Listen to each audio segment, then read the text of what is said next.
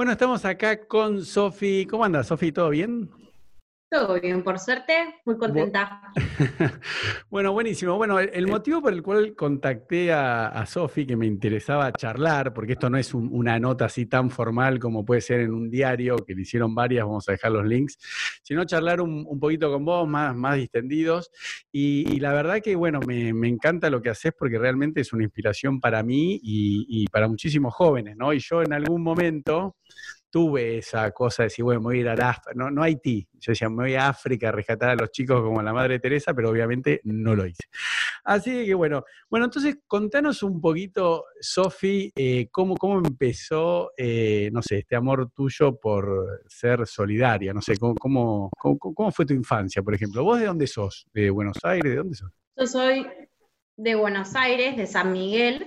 Mm. Este, desde chica, de que tengo que mm, me iba a Chaco, primero a misionar, después me fui de voluntaria apenas pude, eh, trabajé mucho en, el barrio de acá, unos barrios de acá de, San Miguel, siempre mm. con alguna implanta solidaria, fue variando, pero bueno, desde chica que eso estaba. Entonces tenía unas amigas que siempre queríamos irnos a África, así como decían vos, también queríamos. Para que te tengo que interrumpir, vos sos muy joven, desde chica, ¿qué? ¿10 años, 14 años? O sea, tenés que ubicarme. 15. 15, por, ahí que arrancamos y todo, ahí arrancó la idea. Y eso era, eh, la escuela ya tenía un programa, ¿puede ser? Sí, yo fui al Jesús María, mm. que es un, colegio católico que tiene casa en muchos lugares. Entonces, nada, yo venía acá al colegio en San Miguel y tenía mm. una casa en Chaco. Entonces, en el invierno nos íbamos a misionar allá a Chaco, en el verano me fui a voluntaria allá. Entonces, mm. siempre rondando en, en Jesús María, que tiene varios lugares, entonces había variedad de elección, digamos. Perdón, profesora, una ah, pregunta, levanto la mano. ¿Qué significa, yo soy de la colectividad judía, ¿qué significa misionar? Vos usas un verbo, pero para mí no conozco la connotación. ¿Qué significa misionar? O sea, enseñarle catequesis, eh, no entiendo. O sea, ¿qué significa? Misionar depende del tipo de misión, tenías que ir y estar allá y hacías juegos, ir a compartir una semana, ibas ah. a la mañana a recorrer las casas, a charlar con la gente, y a la ah. tarde daban alguna catequesis, en ah. particular en esta misión que fuimos. Pero después hay otras misiones donde nada, cuando yo me iba en el verano, lo que hacíamos era trabajar en una colonia de verano, entonces mm. enseñábamos pileta, trabajábamos en el playón con juegos, mm. no había nada de, religión en ese tipo ah, de, viaje. Depende. Perfecto. Bueno, y eso empezó a los 15. ¿Y lo hacías cuántos inviernos los hiciste eso? Y hasta los 20. Ah, ¿tanto? Todos los inviernos nos íbamos una semana y cuando cumplí 18 me empecé a ir sola en el verano. Entonces me fui la primera vez dos semanas, el primer, yo cumplo el 7 de enero. Entonces el 7 ah. de enero cumplo años y a la semana saqué el pasaje y me fui, me fui a Chaco. Mi papá no quería, no me estaban esperando tampoco en Chaco, entonces llegué y tuve que ver a que alguien me llegue a la casa.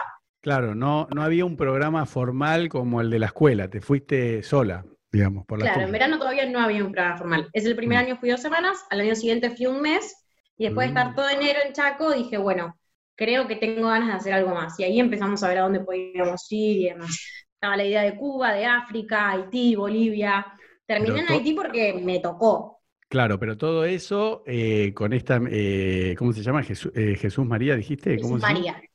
Pero eso eh, depende de la escuela o de una iglesia, no entiendo yo cómo funciona eso. Es una congregación ah, religiosa, Son, claro, son las monjas que tienen varias casas, se especializan en educación, pero tienen otro tipo de mm. proyectos, entonces dependiendo del lugar, son orfanatos, hay otros, en Haití particularmente, porque lo que se necesitaba más era capaz la cultura del lugar, hay una escuela, hay un hospital, depende del lugar y la se enfocan, pero tienen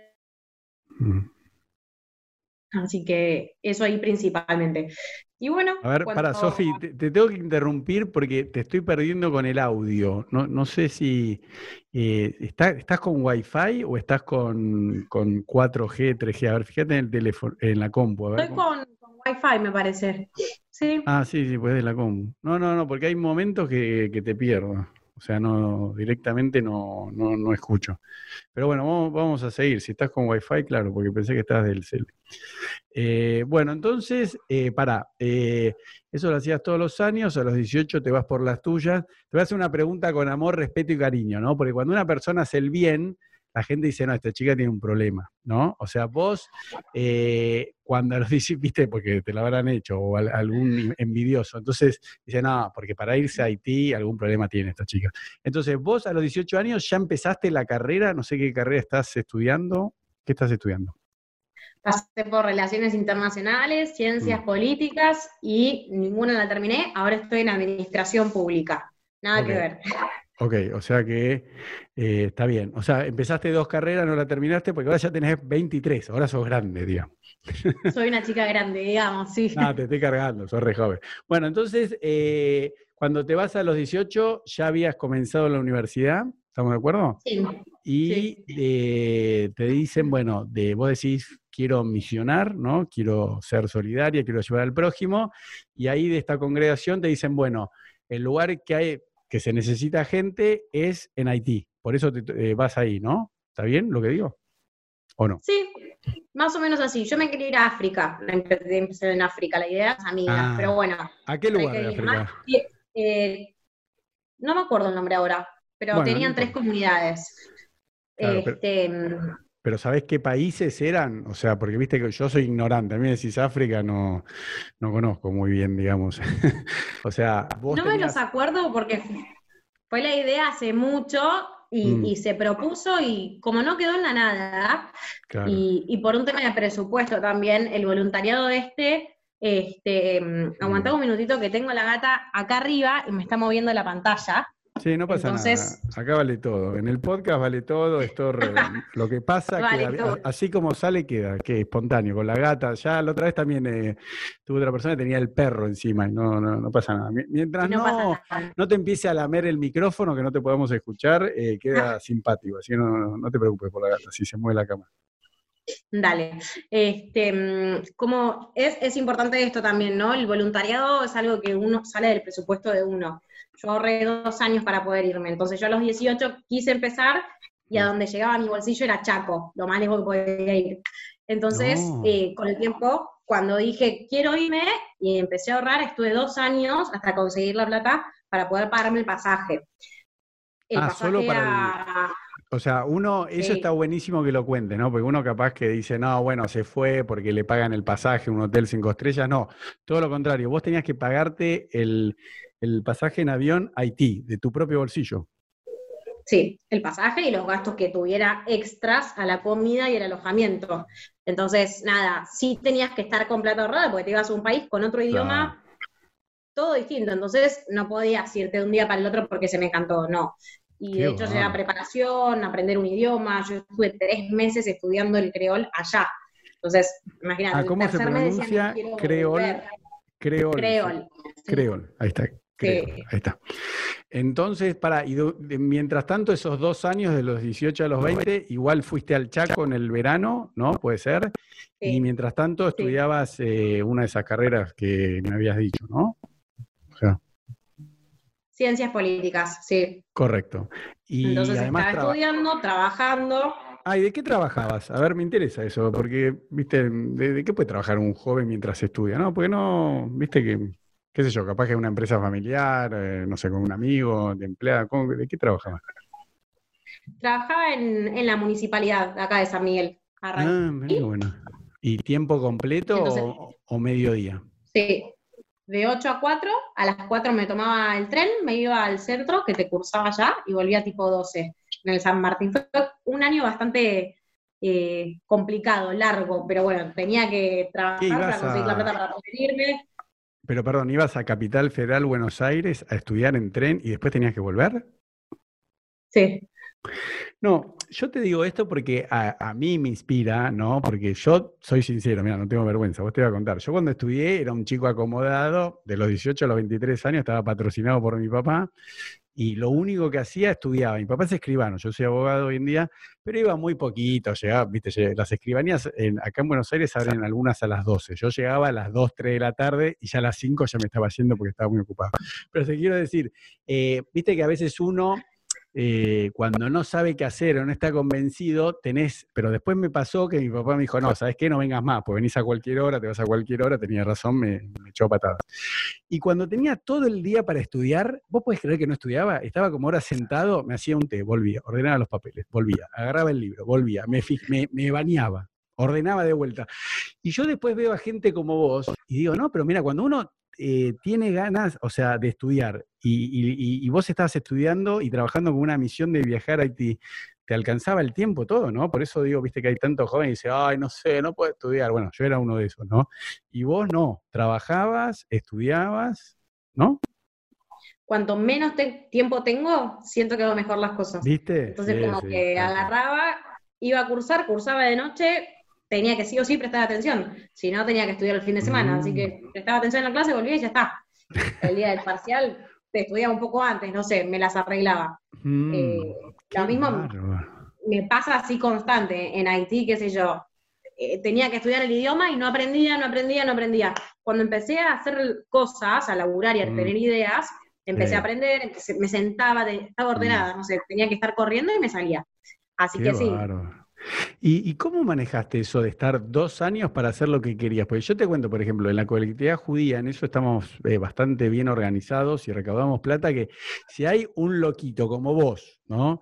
Que quiere aplicar a un programa para ayudar a una comunidad judía ya te digo, en Filipinas, en Haití, si hay 10 judíos eh, o un judío en Haití y hay un loco como vos que quiere viajar, quédate tranquilo que nosotros donantes conseguimos, ¿entendés lo que te digo?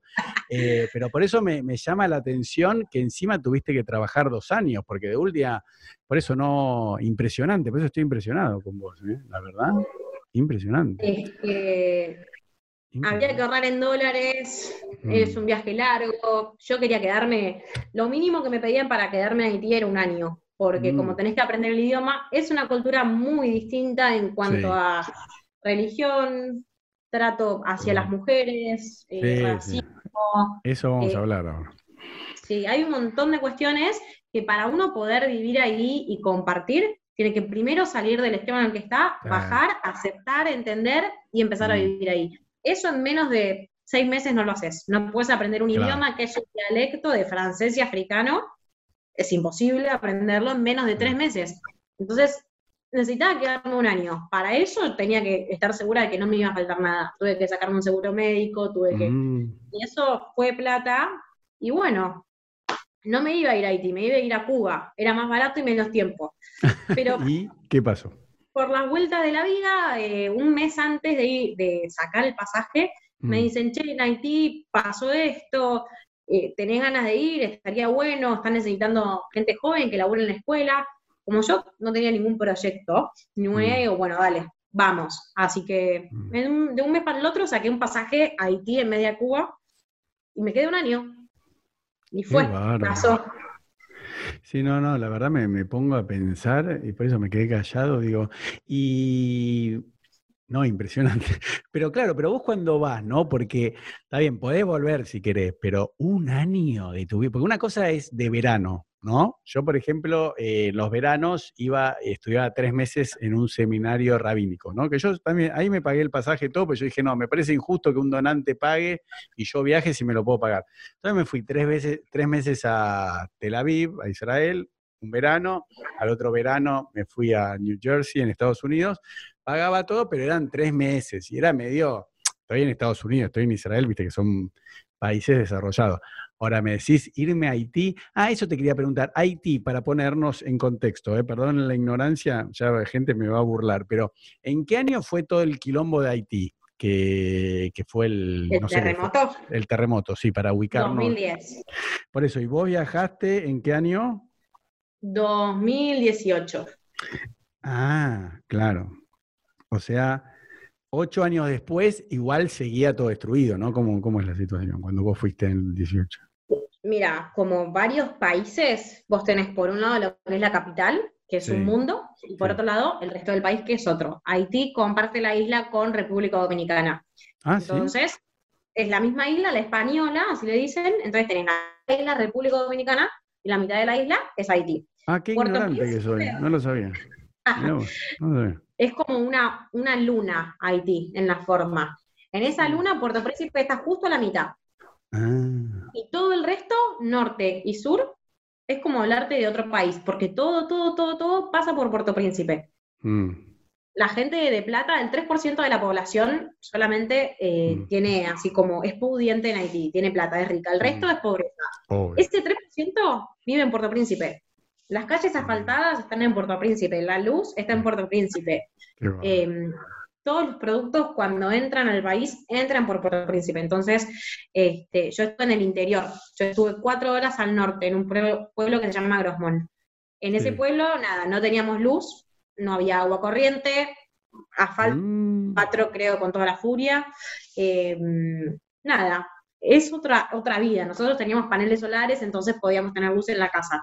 Teníamos un tanque cisterna que cargábamos con agua de río, entonces teníamos agua que salía de una canilla. Pero eso no es el común, esa era la casa que había de voluntarios. Entonces es completamente distinto eso es otra cosa. Es un shock. Yo te cuento, yo soy vegano hace siete años, ¿no? Y yo miro videos en YouTube de veganos que, por ejemplo, se van a la selva de Ecuador y se llama off-grid, ¿no? Me imagino que vos inglés hablas, que es vivir fuera, digamos, de eh, la corriente eléctrica. O sea, como lo único que tienen, sí eh, tienen eh, internet, ¿no? O sea, es lo único que tienen. Pero después no tienen electricidad, comen todo lo que consiguen ahí. Igual algunos hacen trampa, lo mismo en Tailandia, ¿no? pero se van a vivir a la mitad de la selva. Dicen, me harté la sociedad occidental, no sé qué.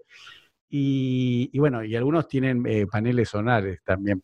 Pero por eso, pero una cosa yo lo haría del convencimiento vegano. Vos sos eh, eh, creyente, practicante, o sea, tenés una convicción de, que esto, bueno, es de alguna manera la voluntad de Dios y que hay como, es tu misión en la vida, porque hay que tener una convicción fuerte para hacer todo esto, ¿no? Cuando me planteé irme, no, no lo pensé desde ese lado. Sí, mm. creo que va muy ligado a mi religión, a, cómo me mm. crié, a lo que, a mi forma de darme, pero no, no, cuando me lo planteé, no, no dije, bueno, me voy a Haití porque es mi misión en la vida estar un año ahí. No, todo lo contrario, como que era más un capricho al principio, ¿no? Como, quiero hacer este viaje, quiero irme de voluntaria, quiero... Eso me gusta. Fue más por ese lado, como que de chica, sí, siempre, no sé, África, esto, Madre Teresa de Calcuta, esas ideas, esos sueños que uno tiene, que ve, que quiere imitar, nunca me imaginé que lo iba a llegar a cabo, y menos siendo chica, 22, 21 mm. años tenía cuando me fui. Cuando pasó, yo, de hecho, me enteré un mes antes que iba a ser Haití a donde iba. Llegué y no tenía idea ni de cómo se hablaba ni nada, y no me imaginé que iba a vivir en el interior, que no iba a tener luz, que no iba a tener mm. agua. Yo, demandada por caprichosa, saqué el pasaje y me fui.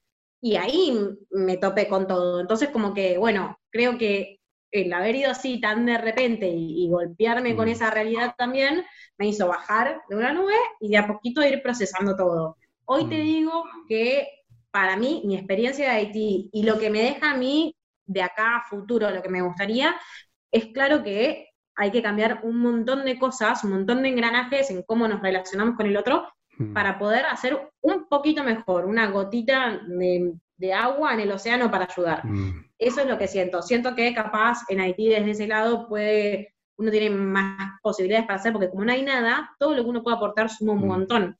Entonces uno lo ve más constante, pero pasándolo acá a la Argentina, se podría hacer lo mismo y se debería hacer lo mismo, ¿no? Creo que lo que uno aprende es que ese sea tu forma de vida, tu estilo de vida, no fue mi misión un año allá y se acabó, sino que, bueno, un montón de cosas que es seguir por la calle y no mirar que hay ahí, de cómo estás, si tenés para comer, no sé, un montón de cosas que uno va aprendiendo, seguir aplicándolas acá en tu día a día, en tu trabajo, con tu pareja. Sí, la vida sigue y eso que aprendes es poder aprender a ser también, ¿no? En un país que cuando nada, estoy todo el tiempo puedo eh, evadirme y decir, bueno, uh, mirá, lo que me cuesta ir al baño, lo que me cuesta ir eh, a, comprar algo, lo que me cuesta poder tener la luz prendida, allá era todo mucho más fácil reconocer el esfuerzo, mm. reconocer que que teníamos grandes posibilidades acá. Bueno, estando acá, teniendo todo eso, es bajar de ese, de ese estado de, uno que va, va, va, va, va, va, y cuando bajás, poder parar. Eso creo que es la diferencia, ¿no? Mm. A mí lo que me gusta, Sofi, que decís eh, que me de reescribir la, historia, hacerla más romántica o más épica, o decir, no, yo me fui por un capricho. Yo, por ejemplo, siempre digo que yo me hice vegano para ser más lindo y más joven, ¿no? Como que la verdad no, no me interesaban los animales. Yo decía, no, ¿qué me importa los animales? Que se mueran todos. Y hoy en día lo único que mato es un mosquito si me está picando. Si no me está picando, no lo mato. Sí, prendo una tableta para espantar los mosquitos, que no sé si los mata, si los espanta. Pero yo por eso también digo que, eh, eh, y está así, ¿no? O sea, eh, en hebreo se dice amase u aikar, dice llevarlo a la práctica es lo principal. Entonces uno puede estudiar sobre las dificultades en muchos países del mundo, lo puedes estudiar en la escuela, en la universidad, puedes ver videos en YouTube, puedes leer un libro, llorar hasta conmoverte hasta las lágrimas, pero lo principal es la acción. Entonces yo, viste, eh, eso también está discutido, como diciendo, bueno, ¿cómo son las intenciones? Le digo, bueno, mira, esta chica, Sofi, está en, Haití. Si lo hizo porque quiere llamar la atención, porque si tiene un problema, porque si quiere ser famosa, porque dice, sí, yo la conozco el secundario, toda la vida fue así, siempre fue, ¿entendés lo que te quiero decir? Yo digo, bueno, pero déjala que viaje. Si está ayudando a los chicos, a vos que te molesta, ¿entendés lo que te quiero decir? Entonces me encanta que vos digas que, viajaste con un capricho, porque yo lo digo con mi veganismo. Digo, no, lo hice por un tema mío, qué sé yo, no, no, no, me pensé que iba a salvar el planeta así vegano. Está bueno. No, obvio, como que a mí siempre me gustó ayudar y que, mm. y, que mi día a día hacía eso, pero no tenía que irme allá, irme a ningún lado para hacerlo. Sí, fue un capricho irme y lo hice por capricho y nada. Sí, cabeza dura que me quise ir, me tomé el primer avión que pude y me fui. Dejé a mi mm. novio acá porque tuvimos un año de distancia, dejé, renuncié renuncié al día siguiente, me tomé el avión, dejé la facultad, dejé todo y me fui. Puse en pausa mi vida por un año acá mm. y me fui. Entonces sí, eso fue, ni siquiera lo pensé, porque si lo pensaba no lo hacía, de verdad. Claro.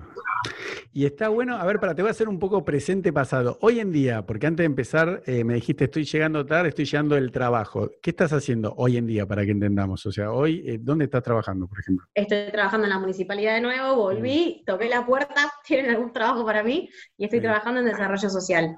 Así que nada, está relacionado con. Está bien, y estás estudiando ahora eh, Relaciones Internacionales. Administración Pública. Ah, perdón, Administración. Perdón, perdón. Eh, ahora cambié. Dije, no, esto no es para mí, cambio lo otro. Sí. Bueno, y te voy a hacer una pregunta, a ver, pues yo te llevo pasado, presente, futuro. Eh, para mí el grado más alto de felicidad es eh, ganarte el sustento con aquello que amás, ¿no? Y aquello que amás, la definición fácil, yo se lo digo a mi hijo de 15 años, es, digo, mira, lo que vos harías gratis es algo que amás, porque no estás eh, esperando nada a cambio ni de una persona ni una retribución monetaria. ¿A vos no te gustaría, por ejemplo, dedicarte toda tu vida y que tu sustento, que no es lo mismo que ganar plata, ¿eh? porque uno puede decir, no, mira, yo con ganar, no sé, vamos a poner un número, 300 dólares por mes en Haití vivo, ¿entendés? Entonces, eh, ¿no te gustaría que en vez de tener que estudiar relaciones, eh, administración, ¿no? Y trabajar en la municipalidad, ¿no te gustaría eh, irte a vivir a Haití y tener una pequeña organización, juntás plata, no sé, yo te pongo plata por mes. Y vos decís, no, mira, yo, mi objetivo es, me tiene que pagar a mí, estos son mis gastos, no sé, ¿cuánto veis ahí? 500 dólares por mes, ponele. Y te vas a vivir a Haití. después hay que hablar con tu novio, ¿no? Ese es otro podcast. Pero digo, ¿no te gustaría que tu sustento provenga de lo que amás o no? Me encantaría. Es uno de los proyectos a largo plazo, poder, poder volver poder armar algo y poder quedarme ahí. Mm. Nada, yo me volví porque me tuve que volver por temas personales, por que pasaban en mi familia, pero si fuera por mí me hubiera quedado y había un montón de ideas, proyectos, cosas a seguir. Mm. Había empezado a trabajar en, conjunto con, con un agente de Estados Unidos que tenía aportes para diferentes parroquias, entonces estaba trabajando en siete escuelas, no en una, entonces como que era un montón lo que se estaba haciendo y era re lindo, y para mí quedó a la mitad. Para mí lo más importante hoy que se puede hacer en Haití es aportar en la educación, mm. y, hay que, hay que entrar por ahí, y hay un montón de ideas, pero bueno, quedó ahí en stand-by hasta que se pueda volver. Eh, mm. Es un gasto, es un, cambio, hoy lo hablamos bastante con mi pareja y es una de las ideas poder volver, mm. al menos hasta que se decida, qué sé yo, tener familia y demás, que es algo que allá no es algo viable, la verdad. El sistema de salud no, te lo permite. Eh, claro, porque em, a, mí lo, lo, que me inspira y lo que me gusta de gente como vos es que después, a su vez, puede inspirar a nuevos jóvenes, ¿no? O adultos también, ¿no? Porque yo, viste, como tengo mucha experiencia, como te decía, con el tema de fundraising, de juntar fondos y gente. Porque el tema es así: hay gente que eh, tiene plata ¿no? Ya sea porque le sobra, no importa, no tienen que ser millonarios. Por eso, viste, a mí me gusta, por ejemplo, Kickstarter, ¿no? Que es una página de internet que alguien tiene un emprendimiento o, hay páginas para recaudar fondos online, un montón. Pues siempre hay gente que le, sobra un poquito, en el buen sentido, y que dice, bueno, yo puedo donar 10 dólares, un dólar, 100 dólares. O sea, yo he entrevistado a gente que tiene podcast, que son de Venezuela, y tienen Patreon, ¿no? .com, no sé si lo conoces. Es una plataforma para que si alguien apoya lo que vos haces, tenés un podcast, bueno, entonces, no sé, le donan desde un dólar, cinco dólares o diez, pero no, es una donación porque ellos les hacen podcast aparte, les muestran escena. Pero te quiero comentar, estos venezolanos que se escaparon de Venezuela, hoy viven en Miami, ganan su sustento por venezolanos de todo el mundo que los escuchan, ¿entendés? Entonces yo creo que que, vos también eh, podés inspirar a gente adulta como yo que dice, che, la verdad que me gusta lo que hace esa chica, yo no lo puedo hacer, porque hay dos formas de donar, ¿no? Entonces, una es con tiempo y otra es con dinero. Si vos me preguntás, la más fácil, la gente no lo entiende, pero yo digo, no, es, con dinero, ¿entendés? Porque yo no, muevo la cola donde estoy sentado y digo, che, toma, eh, Sofi, te dono 100 dólares, seguí ahí en Haití, claro, la que está. Pero viste que acá en Argentina a veces es al revés. Yo veo a la gente que pinta las escuelas, lo digo con cariño, ¿no? Pero va al Chaco, pinta una escuela. Le digo, pero déjense joder. O sea, está bueno porque esa educación le toma conciencia al chico, pero digo, el pobre chiquito que está ahí ve, otro blanquito que le, le pinta a la escuela, digo, mm, bueno, le pagamos a... Pero yo entiendo que hay algo de educación, pero a mí lo que me parece que estaría bueno es que, te lo digo con amor, respeto y cariño, ¿eh? es que vos puedas eh, inspirar a otra gente, que puedas reclutar otros chicos y chicas, como diciendo, bueno, este año fuiste vos sola, ¿no? O sea, yo te hago una pregunta, desde que vos fuiste a Haití, ¿cuántos chicos más, eh, chicos y chicas, chiques, no sé, cómo quieras hablar, cuánta gente fue a Haití de vuelta después de vos? Punto. Ahí. Pará, pará, se, cortó, se cortó el audio y el video. ¿Cuánta gente fue? No sé si se escuchó mi Nada, yo, yo fui la primera y no volvió nadie más. Bueno, para mí. Argentina fui la única.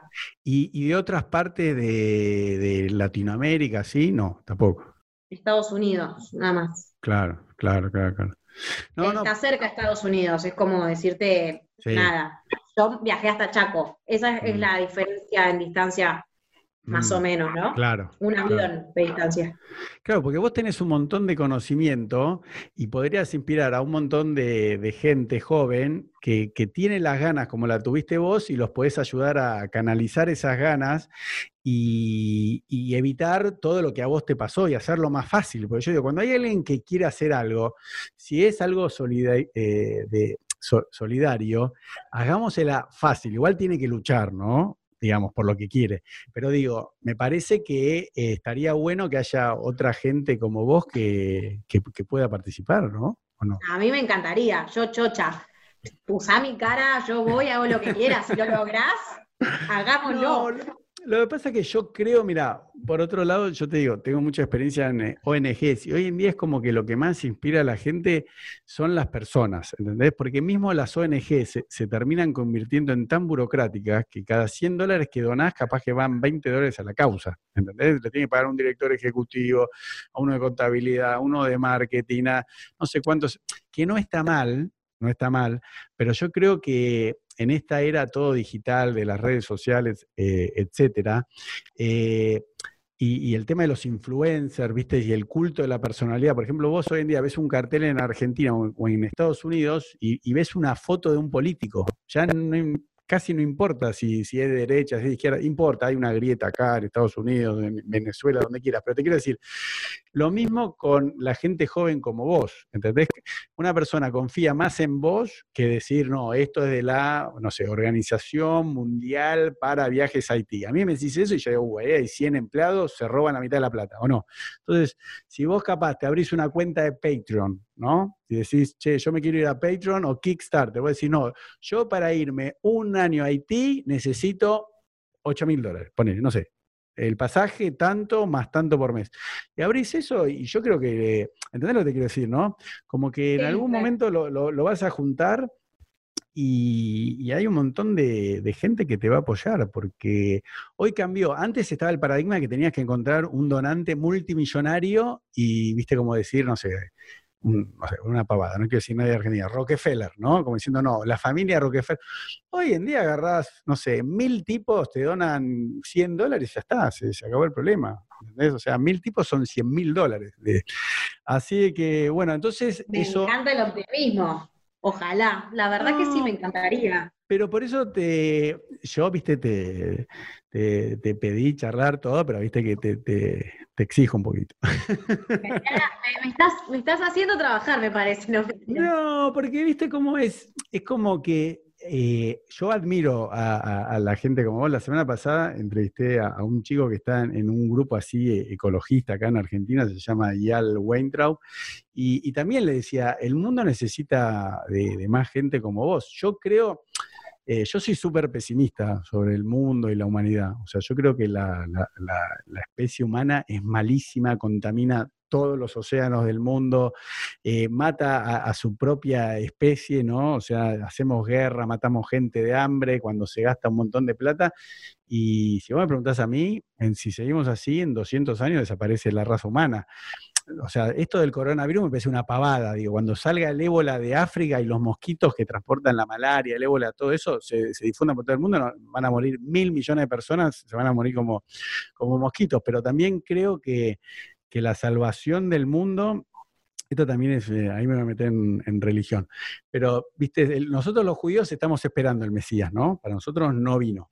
Eh, y, yo tampoco creo en eso hoy en día, hace rato, de verdad. Entonces yo creo que cada uno es su propio Mesías. ¿Entendés lo que te quiero decir? Cada uno tiene que rescatarse a sí mismo y, eh, rescatándose a sí mismo puede ayudar al prójimo. ¿Entendés? Entonces, eh, no me quiero meter mucho en religión, ¿no? Pero ¿me entendés el concepto? Como que el poder, no sé, vos que estuviste ahí, eh, ¿cómo, lo veías? Cuando estabas en Haití, ¿qué sentías? ¿Que, estabas perdiendo el tiempo diciendo, no hay tanta pobreza, como que no, no, todo lo que hago no sirve para nada? ¿Qué, qué, qué, sentiste? No, todo lo contrario. Cada mm. mañana me levantaba y decía, qué lindo día para estar acá, qué lindo día para estar acá, lo que sea que podía hacer. Llegaba la noche y me acostaba y decía, wow, hoy hice un montón. Hoy jugué, yo estando allá, hice varias cosas. Una de las cosas que hice fue eh, abrir un taller de fútbol. Yo llegué, que era de Argentina, Messi, Messi, Messi, qué sé yo, abrite un taller de fútbol. Bueno, conseguimos sponsors, un, señor de México nos donó pelotas, arcos de fútbol, remeras, un montón de cosas. Entonces arrancamos eh, un taller de fútbol. Llegamos a tener algo de 300 chicos. Entonces yo llegaba muerta, muerta, muerta, muerta, pero los chicos habían jugado la pelota. Las mujeres, allá hay mucha diferencia entre el hombre y la mujer, mucha. Ah, contanos eso, porque eso lo vi en varias notas. A ver, decilo vos. Yo, vos ya estás cansada, yo lo leí, pero me, me, gusta que lo cuentes vos. ¿Cómo es el trato a la mujer? Yo vi cosas re feas. A ver, contalo vos. Sí, es bastante... Eh, la mujer es un objeto, partamos por esa base. Este, eh, cuesta... Explícalo, a ver, explícalo, objeto, a ver, ¿a qué nivel? A ver, para que entendamos eh, gente, digamos, occidental que vive, no sé, cómodos en sus casas. ¿Qué es que una mujer sea un objeto? A ver. Sirve para cocinar, tener mm. hijos, limpiar y alguna que otra cosa, y se acabó. De hecho, tardó un tiempo en la mujer poder, qué sé yo, dar clases o cosas así. Mm. Estamos, hay algo que yo siempre, me cuesta un poco hablar del tema de esto, más que nada porque hoy es muy mediático eh, lo que es el feminismo, los derechos de las mujeres y demás, que me parece perfecto, pero yo estando allá en, en, Haití, había una chica que era de Francia, que mm. había ido como yo un año por una ONG que le estaba financiando el viaje que su objetivo era eh, hacer valer los derechos de las mujeres. Entonces trabajaba con un grupo de, no sé, 15, 30 mujeres y, tenía, y hablaba de los derechos de la mujer y demás. Uh. Ese proyecto no prosperó para nada, porque estaba tratando de meter en un país que está muy por atrás en, mm. el avance de, esas cuestiones, ideas de otra época, de esta época, nuestra, ¿entendés? La época pasada era otra.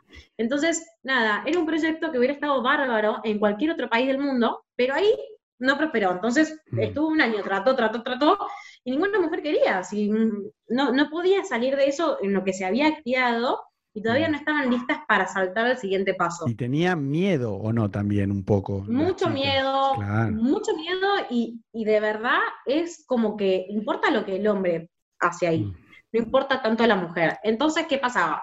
Iba yo, blanca, allá el racismo existe y existe hacia el otro, no, no es, ah, mira, un negro, no es, ah, mira, un blanco, a mí me decían blan, blan, blan, blan, es blanca, la blanca, la blanca, la blanca. Por eso, te hacían racismo los negros, eh, las personas de color, hacia vos. ¿Y cómo es el racismo? O sea, ¿qué te consideran que tonta, inferior? ¿Por dónde pasa el racismo, digamos?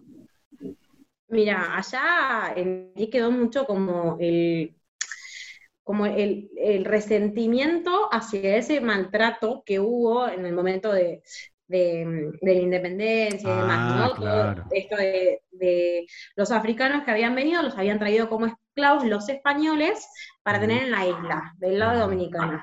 Entonces, este, ese resentimiento quedó muy fuerte. Entonces, acá es el resentimiento como diciendo, ¿qué haces acá? ¿Qué venís? ¿Qué querés? ¿Qué te mm. crees mejor que yo que venís a ayudar acá? Claro. Eso estaba hasta que te conocen. A mí, yo al principio mm. no entendía lo que me decían cuando iba por la calle. Cuando empecé a entender lo que me decían y se daban cuenta de que yo había aprendido su idioma, de que mm. nada, de que les podía responder y que no tenía ganas de nada, de pelear ni de nada, bajaban un poco los... los Pero, ¿qué te decían? Acá, acá se puede decir las palabras. ¿Qué, ¿Qué, te decían? A ver, cosas obscenas, agresiones, violentas. ¿qué? Era más agresión violenta, sí. Pero, por eh, ejemplo, para que entendamos, porque si no, viste, vos, no lo decís y la gente dice, bueno, no le dijo nada, qué exagerado, le dijo un piropo. No, ¿qué te decían? A ver.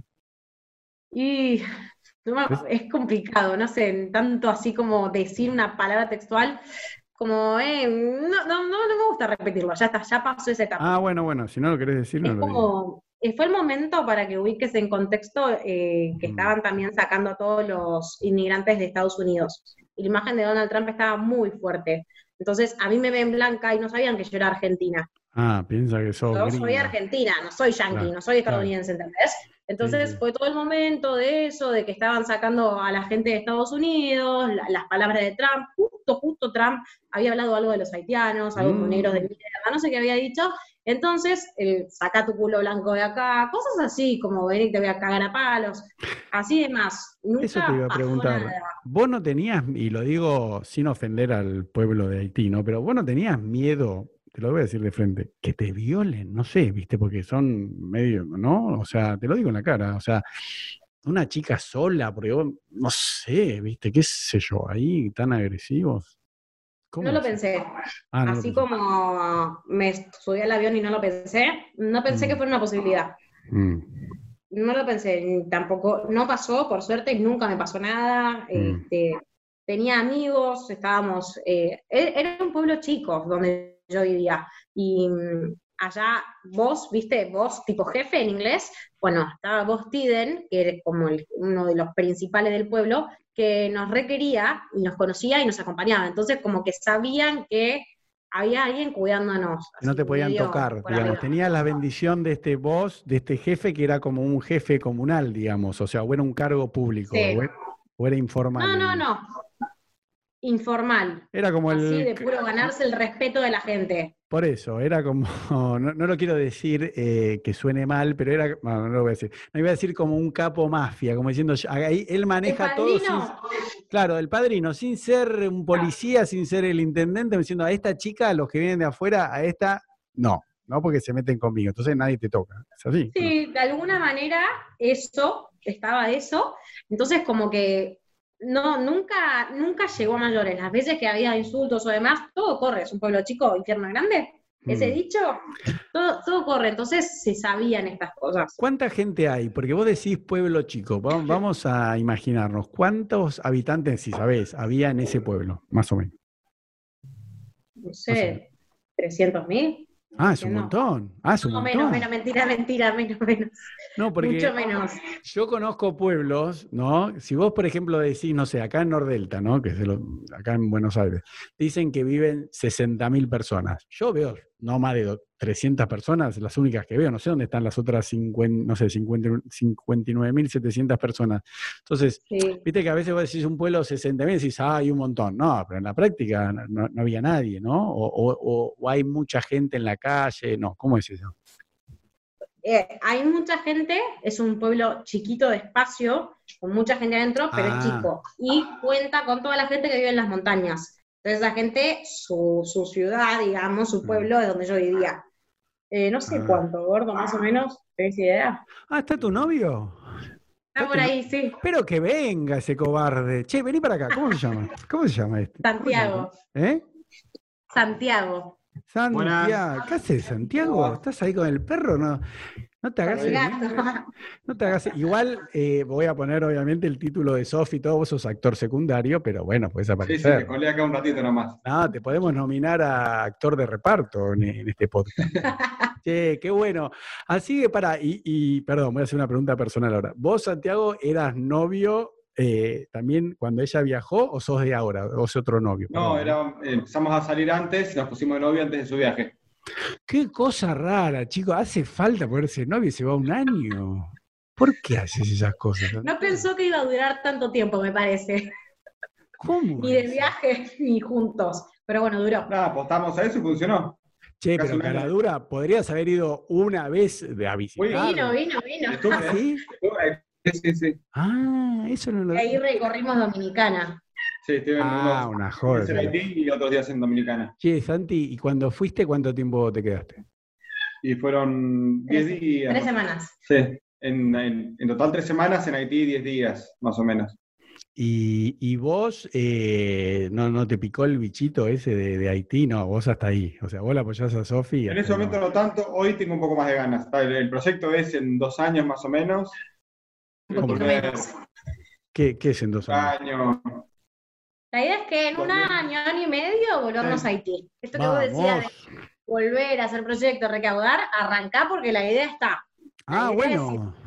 Pero por eso, eh, vos eh, harían una dupla espectacular, porque es la única forma. Tienen que ir los dos sin meterse ahí en Haití, eh, chicos. Es así. Para eso vinieron al mundo, ¿no? Sí. No se escapen de su misión, o sea, no, no busquen excusas acá, que la cuarentena, Santi, basta. Casate antes de irte acá, haces una fiesta, todo, y después, chau, gente, no los veo nunca más. ¿O no? Algo así. Algo así. Sí, sí, planes. Claro, Sí. porque vos escuchaste cuando hablaba con Sofi, porque, por ejemplo, vos, eh, ¿qué edad tenés, Santi? 30. Ah, mira vos. mirá, Parezco de menos, pero. Parezco tu papá, Sofi, ¿viste? Le estoy tomando examen, ¿viste? Me está pidiendo la mano. A ver, ¿y usted, joven, a qué se dedica? Bueno, por eso, pero vos ya, digamos, ya terminaste los estudios, no sé si estudiaste algo o no, y eh, No, no, no terminé. por eso, no importa, pero ya está, no vas a ponerte a estudiar ahora, ahora hay que ir a Haití. Bueno, y después eh, ganás tu sustento, tenés tu trabajo acá, ¿no? En Argentina. De- de- ¿A qué te dedicas, Santi? ¿Qué se dedica? Trabajo, nos conocimos en la municipalidad y trabajo ahí. Ah, son de la MUNI, como le dicen con cariño. Son-. Muni. Bueno, perfecto. Bueno, chicos, vamos, hagamos una, una campaña. Ahí está la. ¿Cómo se llama la gata? Duda. ¿Cómo? Suertuda. Suertuda. ¿Sí? Sí, tiene Ah, una bueno. historia muy linda. A ver, contala. Contala. Se metió en nuestra camioneta, yo estaba visitando un comedor en Barrio Mitre hace poco, hará Mm. cinco meses, un poquito menos, ¿no? Sí. En un comedor en Barrio Mitre había ido a verlos y me bajé y él me estaba esperando en la camioneta Un sábado a las 7, 8 de la noche. Mm. y se metió en el chapón de abajo de la camioneta, entonces empezamos a ir, escuchamos un ruido, era así chiquitita, así No. chiquita, chiquita. Sí, así que bueno, nos bajamos, Santiago la tira, porque no la quería, se acerca Ah. un perro, la agarramos, la sacamos, se volvió a meter en el chapón, así que seguimos, cuando ya estábamos sin perros ni nada cerca, la agarramos, la metimos adentro del auto y nos fuimos al veterinario. Y él decía, no, no nos vamos a quedar con un gato, un animal, qué sé yo. No habíamos ni entrado al veterinario, estaba acá agarrado, esta gata me la quedo. Decidió el nombre, todo, todo. Che, pero escúchame algo, Sofi, para cuando graben el documental de Netflix con ustedes dos en un par de años, esa parte de la gata hacelo quedar bien a Santi, déjame joder, lo mandaste al frente, que lo tiró con los perros que no la quería, no, hay que reescribir la historia, no, Santi, esto para la biografía hay que sacarlo, ¿no? Bueno. Pero es la verdad, yo estoy siendo sincera. No, bueno, pero no seas tan verdadera. Escúchame, la, no, estoy, cargando. Sí, bueno, así es que me, me encanta. Y bueno, y viven juntos, o están la, cuarenteneando juntos. Bueno. Arrancamos la cuarentena, nos mudamos justo. Che, qué bueno. Bueno, a ver, entonces charlemos un poquito más. ¿eh? ¿No te molesta, no, Sofi, que esté Santi? No, ahí pasó la gata. no, pasa nada. Bueno, por eso, ahora cambió totalmente. Bueno, entonces, eh, en dos años se van. ¿Por qué en dos años? ¿Hay algo que, está pendiente, que tiene que transcurrir? ¿Cómo es? Íbamos a recibirnos antes de irnos. ¿Y? Ahí me queda un año para recibirme. Sí. Ya un poco más. Y a mí más, más. Mm. Así que yo me voy sin terminar.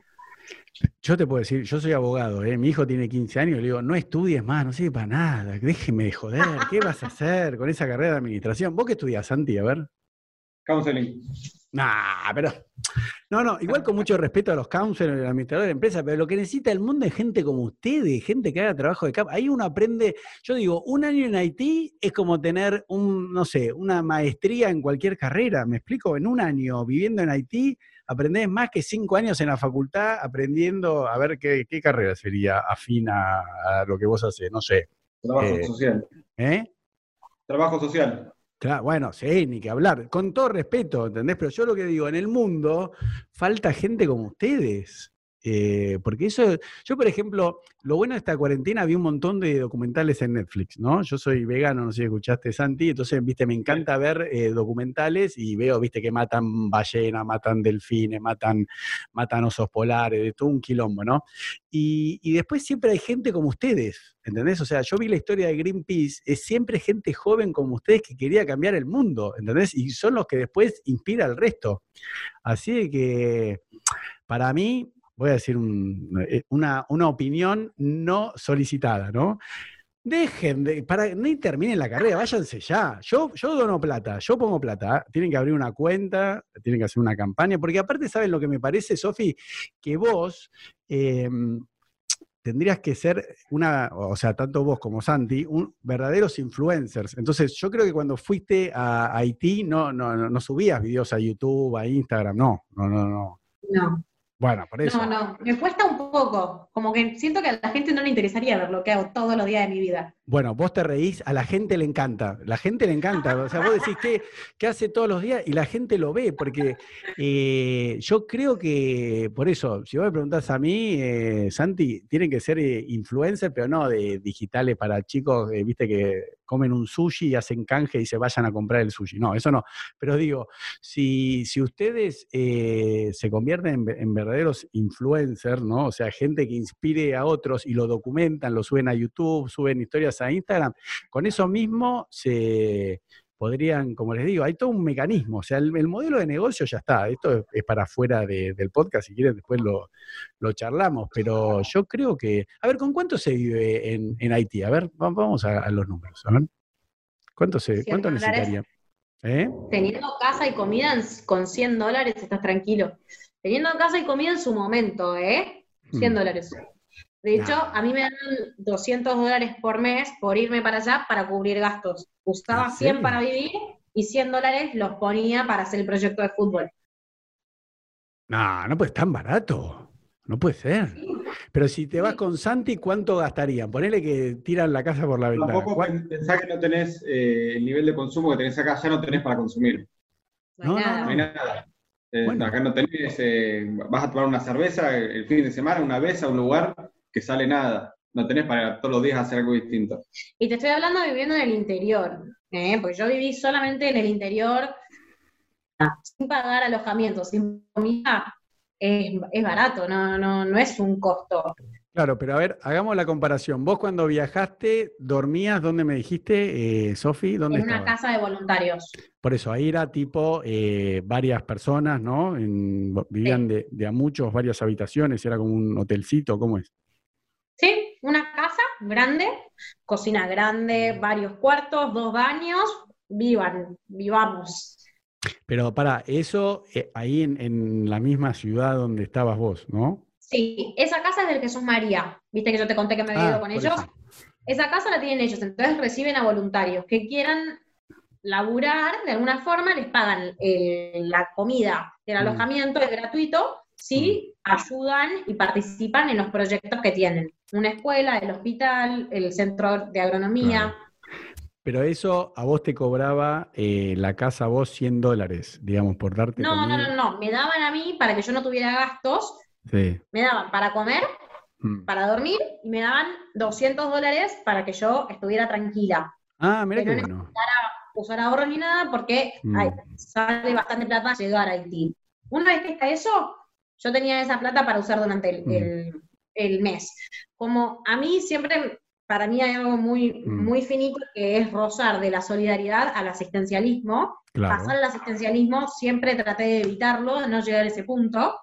Entonces, para evitar eso, siempre me pareció importante laburar en conjunto con la comunidad. Que todo mm. proyecto que yo hiciera o participara tuviera alguna persona local que pudiera continuarlo cuando yo no esté. Porque no depende de mí, depende de ellos.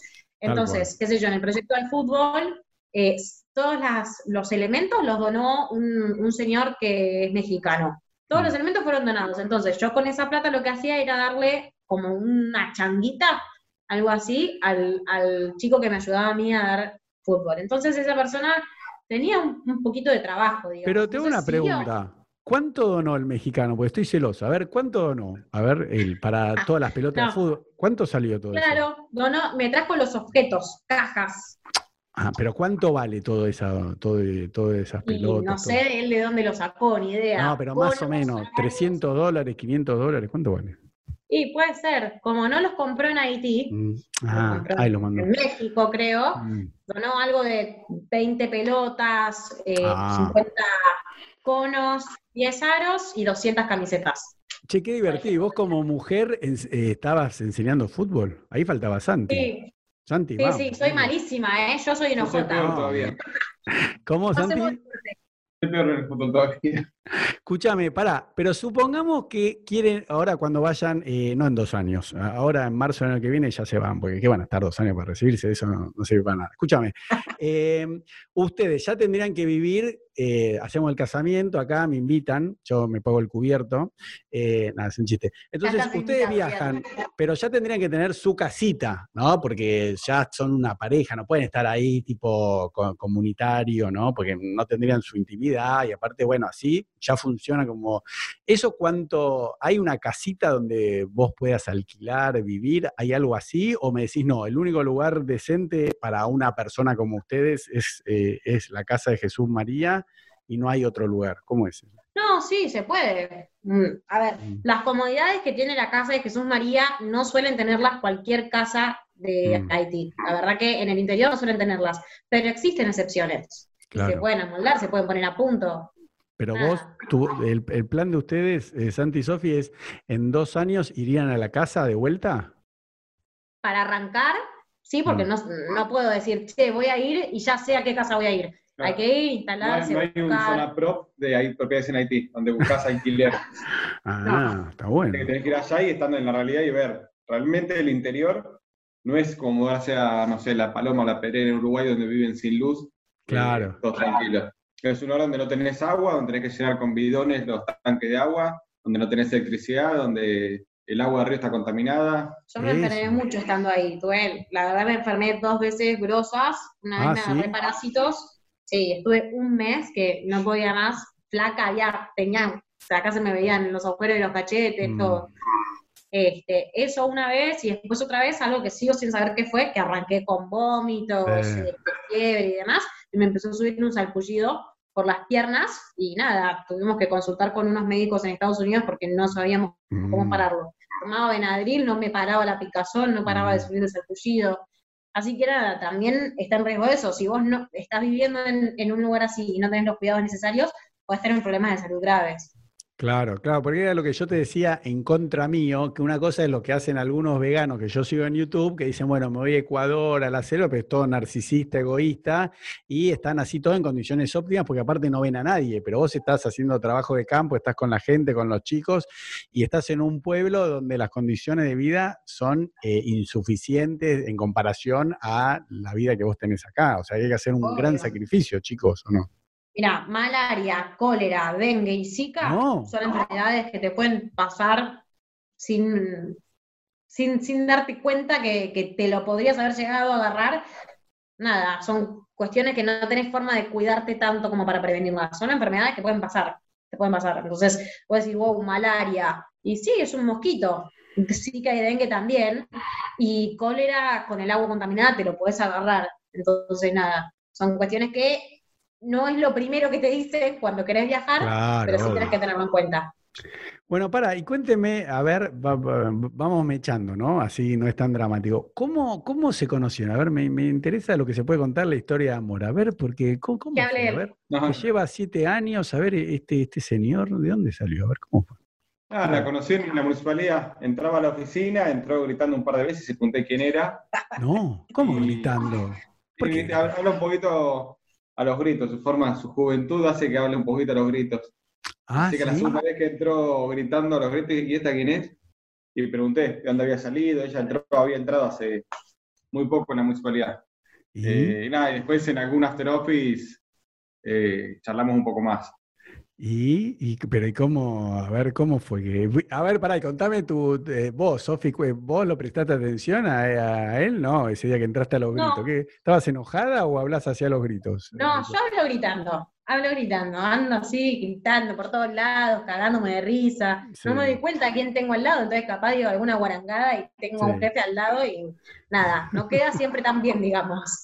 Claro. Este, y bueno, y en este After Office que dice, yo no sabía que le había preguntado por mí, a mí me invitó otro compañero. Y después me enteré que uh. habían apostado. No, qué machista, ¿qué? A ver quién te levantaba. No, no, yo aposté a que la levantaba, no, no a que levantara, yo sabía que le levantara yo. No, pero perdón, pará, pará, porque vos, sos más machista que los haitianos. Vos apostaste con otro hombre a ver quién de, las, quién de los dos hombres se la levantaba. No. yo aposté a que yo lo, levant, que yo lo levantara y que él no le iba a levantar. Ah, bueno. No, no, pero viste que a veces uno va a un bar o a un lugar para bailar y le decís a un amigo, che, a ver quién se la gana primero. No, no, no, no, fue así. No, no, no. Algunos pueden decir que sí, yo lo que dije fue, ella va a salir conmigo. Hacer lo que quiera, va a salir conmigo. Estoy seguro de lo que iba a pasar. Ah. De hecho, la apuesta nunca me la pagó. y bueno, estamos cuatro años después. Ah, muy bien. Bueno, y entonces, eh, ¿cuál fue tu movimiento? A ver, eh, ¿cómo que te la encaraste y le dijiste, ¿qué haces, gorda? ¿Cómo andas? ¿Todo bien? No, invitarle un vino y después eh, charlar un poco, invitar a la semana de vuelta a salir. Ella pensó que era una cita laboral y. Me dijo, vamos a tomar un cafecito. Mirá que un compañero de laburo, qué bien. ¿Qué un miércoles en la semana le mandó un mensaje, vamos a tomar un café y la pasé a buscar.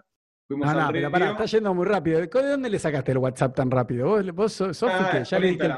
¿Eh? Me habló por, Instagram. Por Instagram. Ah, ¿cómo ganan hoy en día con las redes sociales? Yo tenía que ir a bailar, encarar a una chica, hablarle en persona a ustedes por Instagram, ¿no? Yo, 47. Ah, sí, Yo soy de otra época. Bueno, entonces, eh, le mandaste por un Instagram, ¿qué le dijiste? ¿Vamos a tomar un café? No, le, saqué el número, no me acuerdo cómo le saqué el número, y hablando le dije, che, ¿estás para tomar un café? Yo salgo del laburo, te paso a buscar, casi primavera, verano, fuimos a San Isidro a tomar algo al río. Eh, no, pero para, para, para, para. Vamos a la versión de Sofi. Para. ¿No trabaja en el mismo edificio de la municipalidad? Sí, sí, pero el edificio es grande, no es un. Ah, o sea, cuando salimos, ahí se encuentran abajo y se sube el auto. No, no, ella salía más temprano, yo salía más tarde por mi ah, auto. Ok, ok, perfecto. Pasé por la casa. Bueno, ¿Dónde Pasó la dirección, fui, la busqué. Y vos, Sofi, a ver, contame tu versión. Yo pensé que era un gran compañero de laburo que quería tomar un café conmigo. Qué amor, dije, este chico, le importa ver si estoy bien en el laburo, qué sé yo. Un poco boludo a veces pienso. Fue así. Yo no dije eso, ¿eh? Ah, pará, y entonces eh, fueron a tomar un café y que vos le hablabas de trabajo, Santi, ¿no? Estábamos saliendo de San Miguel y me dijo, vamos a tomar un café. Agarra y sube a la autopista. Le digo, ¿dónde vas? Ah, no, vamos al río. Me llevó hasta San Isidro, sin ah. previo aviso. Así que ahí dije, bueno, Mm, Está bien. Qué atrevido. Fue muy linda salida, sí. Por supuesto, yo tomé unas copas de más, el señor no. Y nada, yo. manejando, no tomé nada. No paré de hablar día, no paré de hablar, no paré de hablar. Y bueno, para, para, ahí se perdió el, audio. Y bueno, ¿y qué pasó entonces ese día? Acá estamos, no paré de hablarme. Para, para, para, para, No, no, no, no, no, pero está bien, ahí saliste. Y después... Salimos, después no nos vimos por una semana, ella hizo un un solo mensaje, quiero aclarar. Me dejó en casa después de que me salimos, charlamos, hablé, no paré de hablar. Terminamos, me deja en casa, no me mandó un solo mensaje más, desapareció. Quiero contar, no le di, en esa primera cita no le di ningún beso, nada, fue una cosa. No, no, yo me di cuenta. Que no. de trabajo. No, por eso, bueno, y, y, cuando te dejó, igual no te acordás nada, pues estabas media borracha, pero eh, nos no dijeron, bueno, te llamo, nos vemos, pues en el edificio no se veían, ¿no? Ahí en. Poco y nada. En el edificio poco y nada. Y bueno. Y, la semana, y entonces. A la semana ella festejaba una fiesta en la casa y yo caí, me había avisado hace un previo aviso, y sin avisarle caí esa noche. ¿Y? Y ahí arrancó un poco más romántico el asunto. Bueno, ahí la besaste, digamos, hasta ahí quiero saber. Ahí, sí, en el final de esa noche sí, sí, ya. Ah, ah te gustaba, Sofía, vos te hacías la distraída, mira. Bueno, y así que acá están, Acá, acá, estamos. después de cuatro años. Así es. Arrancamos a salir sabiendo que ya se va a ir a Haití. Eso, ¿al cuánto, a ver, poneme cronológicamente, ¿vos en qué? Estuvimos un año, mm. de 2017 estuvimos juntos, ya habíamos mm. arrancado. Yo no sabía dónde me iba, pero sabía que me iba a ir de voluntaria a algún lugar, no me importaba dónde. Nos ponemos de novios, mm. estuvimos 2017 juntos, 2018 me fui, 2019 y 20 juntos. ¿En qué mes te fuiste el 2018? Febrero. ¿Y volviste febrero del 19? Sí. Che, qué bien. Bueno, la verdad que los felicito, fuera de joda, porque estar un año a la distancia así es re difícil, ¿no? O tal vez mejor, ¿no? Es más romántico, ¿no? Hay más deseo. Tuvo sus altibajos, pero nos ayudó bastante, ¿no? Hablamos todos los días, así que la comunicación la mejoramos muchísimo.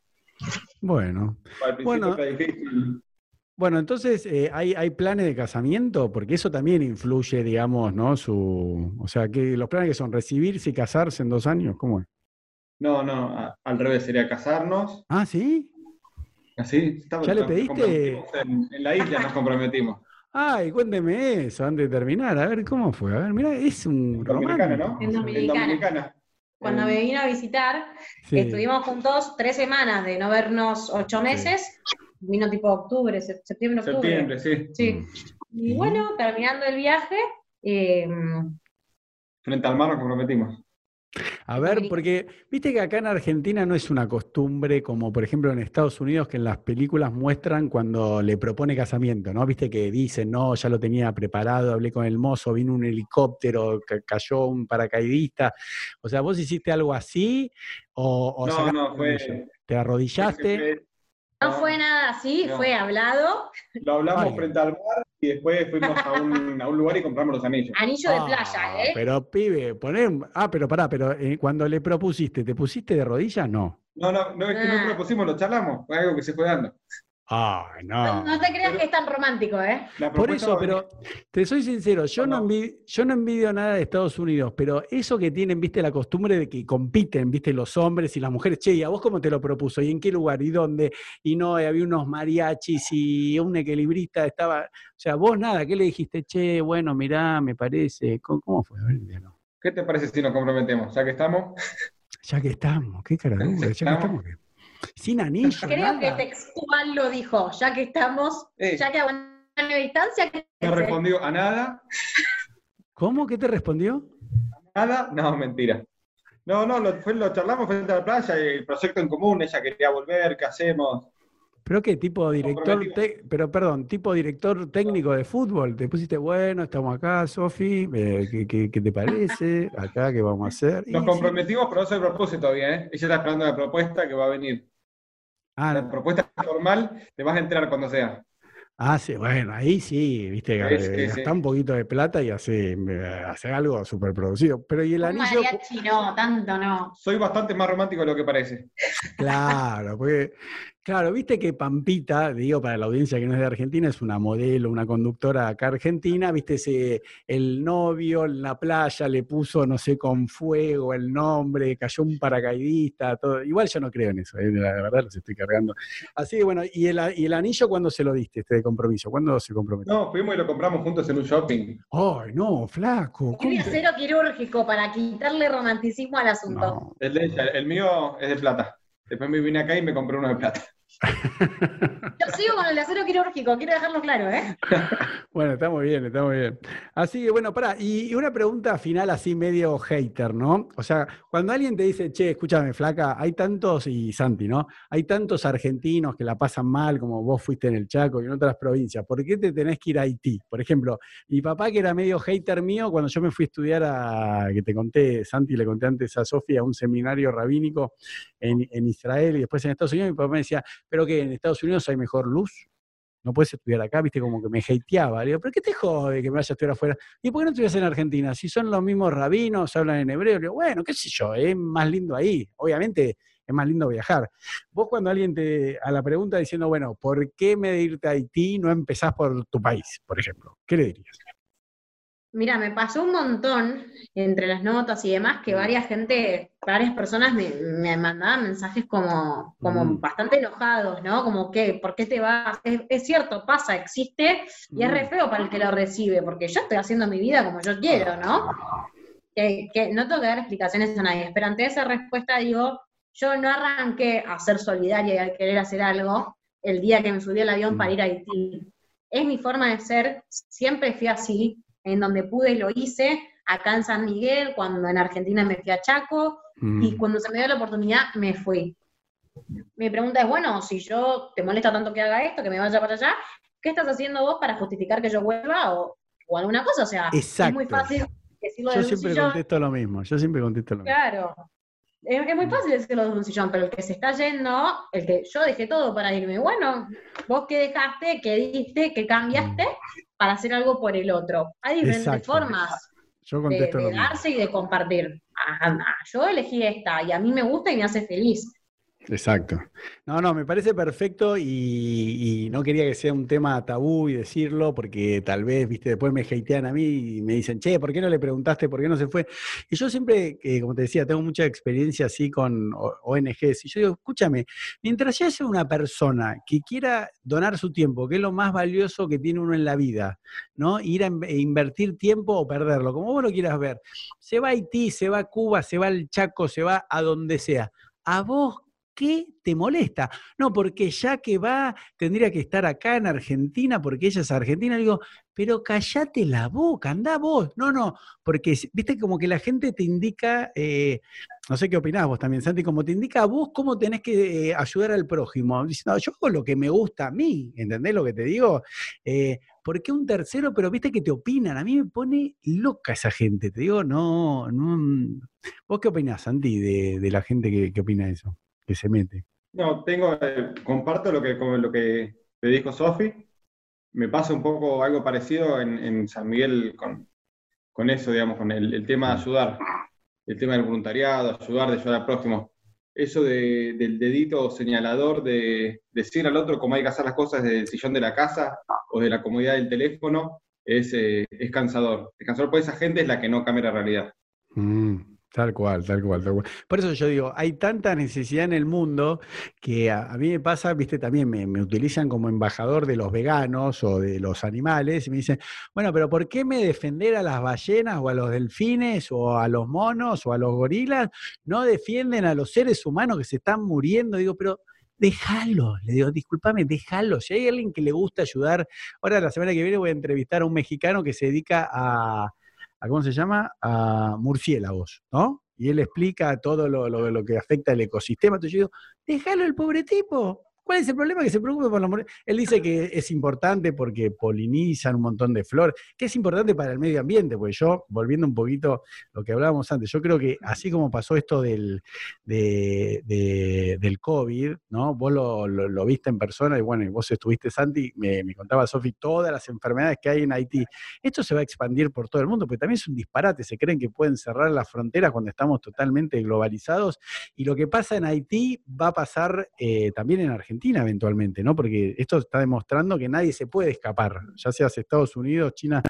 Así que yo siempre digo, mira, si alguien quiere defender a los animales, ¿qué te importa? ¿Entendés? A mí me, me atacan, digo, mirá, déjalo, ¿a vos qué te importa? ¿Y cómo donan plata para los delfines? ¿Por qué no donan plata para los chicos? Le digo, ¿y vos qué haces? A ver, contame. ¿Donás un peso argentino, un dólar por alguna causa? ¿Das un minuto de tu vida? ¿Qué estás todo el día viendo la televisión? Así que bueno, sí, no, yo, yo me pongo, me pongo loco. Bueno, chicos, para ir cerrando, los voy a dejar que continúen cuarenteneando. O sea, ah, no, igual ustedes pueden ir a trabajar, ¿no? Ahora sí, vos fuiste, Sofi. Sí. Nunca vivimos la cuarentena. Nunca ah, paramos, la verdad. porque te, tenían permiso, digamos, tenían un permiso para. Laburo, laburo, los dos lugares que estamos de laburo nunca pararon. Yo trabajo ah, en desarrollo social, así que siempre se asistió en lo que era eh, de ayuda con la mercadería y demás, y él estuvo trabajando en todo lo que era salud, así que mm. no paramos, la verdad. Bueno, bueno, entonces, a ver, para cerrar, no sé si eh, lo quiere hacer solo Sofi, yo te invito a Santi si querés dejar un mensaje, pero a mí me gusta que el invitado deje. Ah, ¿te vas? Bueno, chao. Bueno, listo, sí, dale. Dejémoslo porque vos eras el actor secundario, listo. Eh, escúchame, nada, nada. Un abrazo, Santi, te quiero mucho.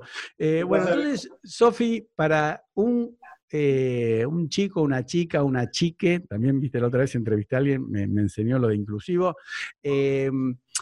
¿Qué le dirías a alguien que quiera hacer el bien? ¿no? Alguien que tiene, puede tenernos entre 13 y 30 años y está en la duda. Y vos decís, ah, si a mí me hubiesen dicho esto, o yo en un momento dudé. O sea, ¿qué consejo práctico? Vos que ya sos toda una experta, yo te daría un, ya te digo, un título universitario, el que vos quieras, porque un año en Haití para mí equivale a cualquier carrera universitaria. Así que, ¿qué consejo le darías a alguien que eh, lo harías avanzar 20 casilleros? ¿Entendés? Para que esa gente que tiene ganas, le gustaría, pero todavía está en el sillón para que pase a la acción con vos. Lo que vos quieras decir, con ese mensaje cerramos y después cuando te despido, quédate que te saludo un poquito más, ¿no? Cuando hago el cierre. Así que bueno, todo tuyo el micrófono. Em, principalmente agradecer el lugar en el que le tocó a cada uno nacer, crecer, criarse, pensar en eso, la suerte que tiene cada uno de tener lo que tiene y qué podría dar yo por el otro agradeciendo eso que que tengo, ese lugar en donde, donde estoy. Entonces, nada, no es, no es necesario viajar a ningún lado, gastar ningún tipo de plata. Sí es importante abrir los ojos y pensar en el otro, pensar que no estamos solos, que hay alguien más. Cuando voy por la calle y vi a alguien que capaz está viviendo en la calle, lo miro y le sonrío, le pregunto cómo estás, necesitas algo. No que alguien esté en la calle quiere decir que te vaya a robar o que esté haciendo algo mal o que vos no tengas que mirar para no darte cuenta de esa realidad que es parte de nuestra vida abrir los ojos, mirar para el costado y empezar por ahí, por lo poco. Una sonrisa puede alcanzar para cambiar el día a alguien. Y nada, agradecer que a cada uno tiene un lugar distinto y, no, es que tengo este lugar porque me lo merezco. Tuve suerte. Compartamos esa suerte con el otro porque la verdad que, que todo el mundo tiene que tener esa oportunidad, digamos, ¿no? Bueno, Sofi, muchísimas gracias. Mm, a vos. Chao. Chao, nos vemos. Muy bien.